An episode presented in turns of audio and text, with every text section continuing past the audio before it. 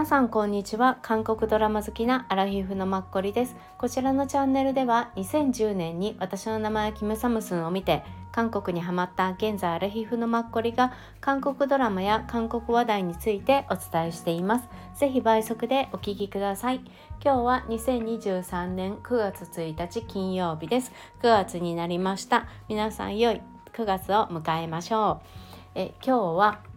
今、えー、と4話まで多分放送が終了した韓国ドラマ「この恋は不可抗力」について4話までの感想と韓国ドラマのキャストカップルについて話したいと思います。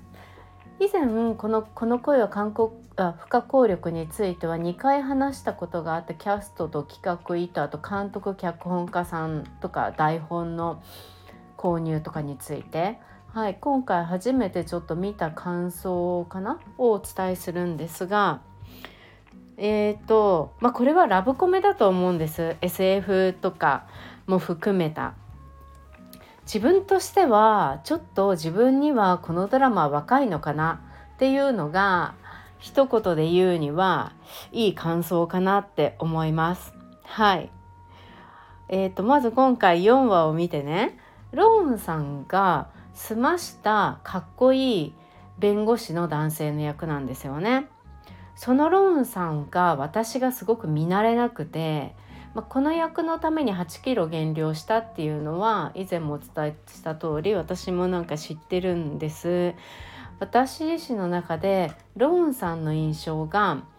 前の作品えっと、私が知ってるのは4もですね恋したしっていうネットフリックスで配信しててパクンビンさんとやっていたあれとあの「ネイル」っていう「明日」っていう、えーと、過去に戻っちゃうんだっけ？そういうドラマを見ていていずれも主役が女性ですぐその隣のサブのポストをやっていた男性っていう感じで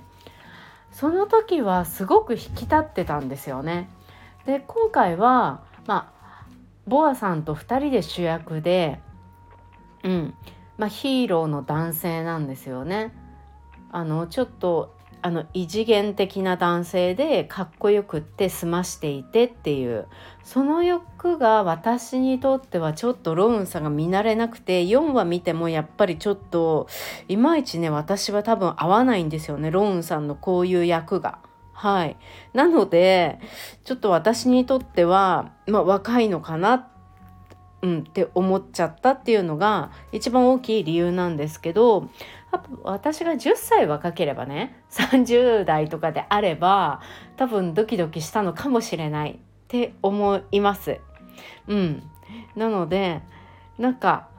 ちょっと自分の年齢もすごく感じて韓国ドラマにハマってからもう10 45年ぐらいになるのでやっぱり自分の中ではあの昔のねチョン・ジヒョンさんとイ・ミンホさんとかキム・スヒョンさんとかあの時がどうしてもラブコメのイメージなんですよね。主役のスター的な雰囲気とか存在感とか、うん、私にとってはやっぱりね彼らがどうしてもあのうん、主役なんですよね。あとは最近好きなのはシン・ヘソンさんも好きなんです。この前あの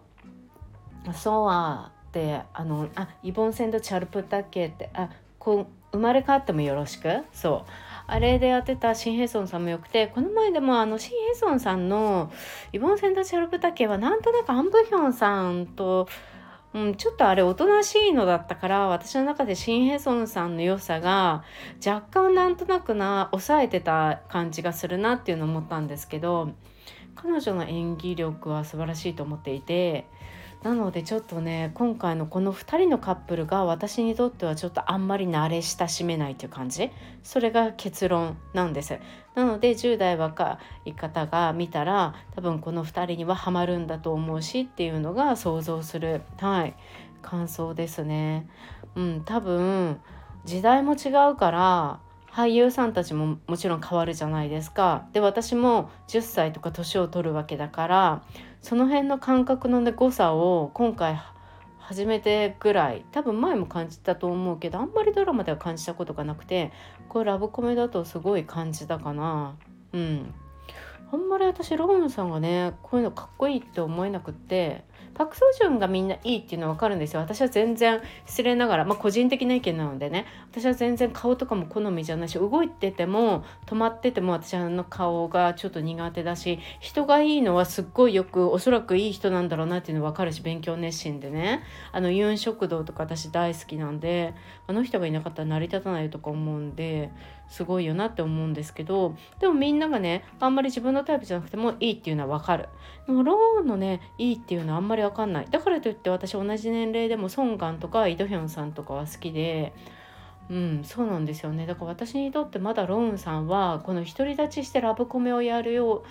うメンズではないっていう感じなんですよね。あと共にね一緒にやってるアンボあごめんなさいチョボアさんが多分私があんまり自分のスタイルじゃないんだと思うんです。ボアさんってすごい顔がすごい可愛いのはわかるし、うん、だから多分ご本人もすごい可愛いから得してる部分もあれば難しい部分もあると思うんですよね。どうしてもあの顔パーフェクトな顔っていうのが一見してすごい分かっちゃうから目指すじゃないですか。で優しそうな雰囲気もするし、うん。なんかね目鼻立ちがはっきりしてるからねそううんでもなんとなくラブコメがラブコメとして面白くないっていうかうん、多分私のテイストと単純に違うだけで すいません言いたい放題言ってるんですけどファンの方がいたらあの、うん、全然あのすいません個人一個人のあれなので感想を正直に伝えちゃってるのでうん、そうなんですよね。あとローンさんって私が思うにすごいお化粧してるのがすごくよくわかる方だなっていうのはとても思います。うん、顔が多分肉がね前みたいなふでも前もね似合ってたからふっくらって感じしなかったんですけどこの時よりも今は多分頬にお肉がなくなってでもすごい眉目が横に長い方だなっていうのを感じるし多分ね目元がすごいしっかりしてる方なんだろうなって身長も高いしねかっこいいんですよね。でもなんかね私の中ではちょっとなんか前のドラマとかの方がすごい彼の良さが出てた気がしてちょっとすいませんそんなのはエンドレスに言い続けてるんですけどはいって思っちゃって。であとやっぱりラムコメって私今ロンさんのことばっかり言ってちょっとだけボアさんのこと言ったんですけど多分女性の力もすごく重要だと思うんですよね。女優さんの力も。うん、その点でねうん、なんとなく私にはちょっとわからないかなって思ったのがはいあります。はい以上です。すいません。でも一応見続けようとは思っています。はいしっかりドラマだけを見ることができなくてご飯食べながらとか何かしながらっていう感じなんですけど一応見続けようとは思っています。はいで今回これをね3話4話を今日見たんですけど見ようと思った理由はネットフリックスで世界のネットフリックスで結構それなりに見られてるっていうのを見たので見てみたんです。で、えっと、その見た後に韓国ではどうなんだろうって思ったらちょっと韓国ではね全然ランキング視聴率上がってこないんですよね。うん、なうん。なんかねあのそれよりも単身のオレットガン単身のキダリョスムニだっていう私が以前言った1話見て多分もうこれでこれ以上見ませんって言ってた時があったんですね23回で7月スタートのカンドラで多分私1話で終わりますっていう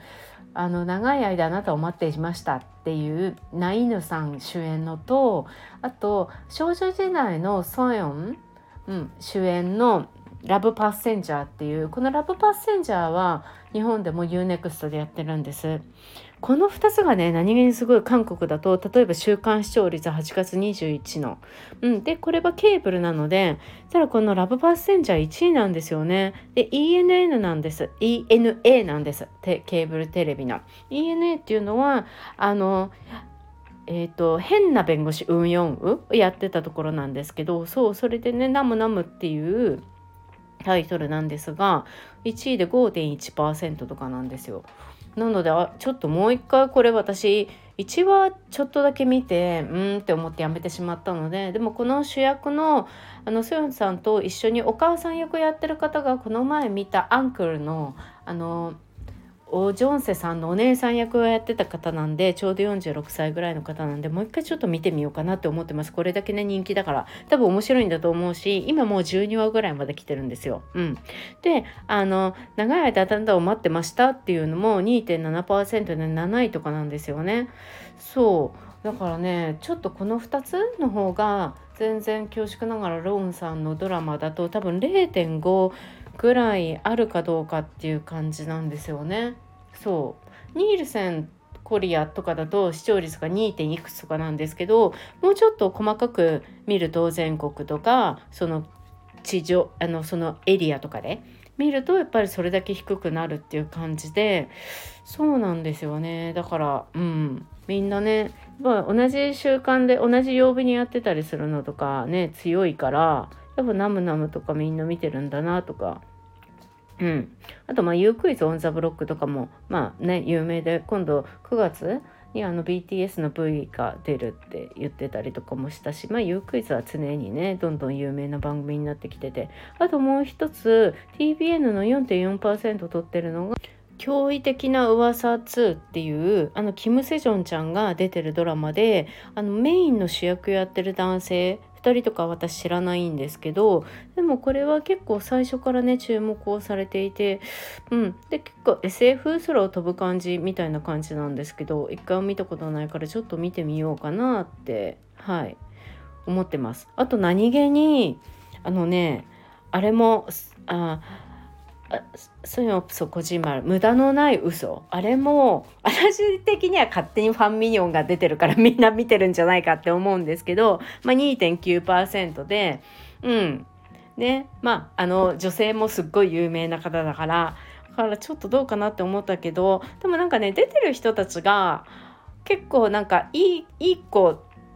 たちでなんとなくねドラマ見ててストーリーはなんとなくわかる感じで、まあ、2人でそのうち結ばれるんだろうなって想像つくんだけどなんか可愛くって見ちゃうっていうのはなんかすごいわかるこのドラマ。うん、結構これはなんか出演者の人たち、うん、とかのケミとか雰囲気がいいなっていうのは自然と感じるので、うん、なんか愛着がみんな持って見てるのはわかる。みんながどう思って見てるかわかんないけどね。そう。そうなんです。なのでちょっとこのねあの頑張ってほしいです。ローンさんのドラマ。はいとか言ってすいません私が勝手にそんなこと言ってるだけですっごい人気なんだと思うしロンさん自体はね世界を圧巻する今人気を持っていると思うんでしかももうね10月からかな新しいドラマが決まってるんですよね。10そうですね KBS で。うんまたねこれもねラブコメみたいなのよ。そうえっとねあのー内容的にはえっとね朝鮮時代の、まあ、女性と男性が出会って、うん、この2人が婚礼大作戦を繰り広げる、うん、コミカルメロドラマなんですって、まあ、どんなのか分かんないけどで相手の方がジョ・イヒョンさんっていう方で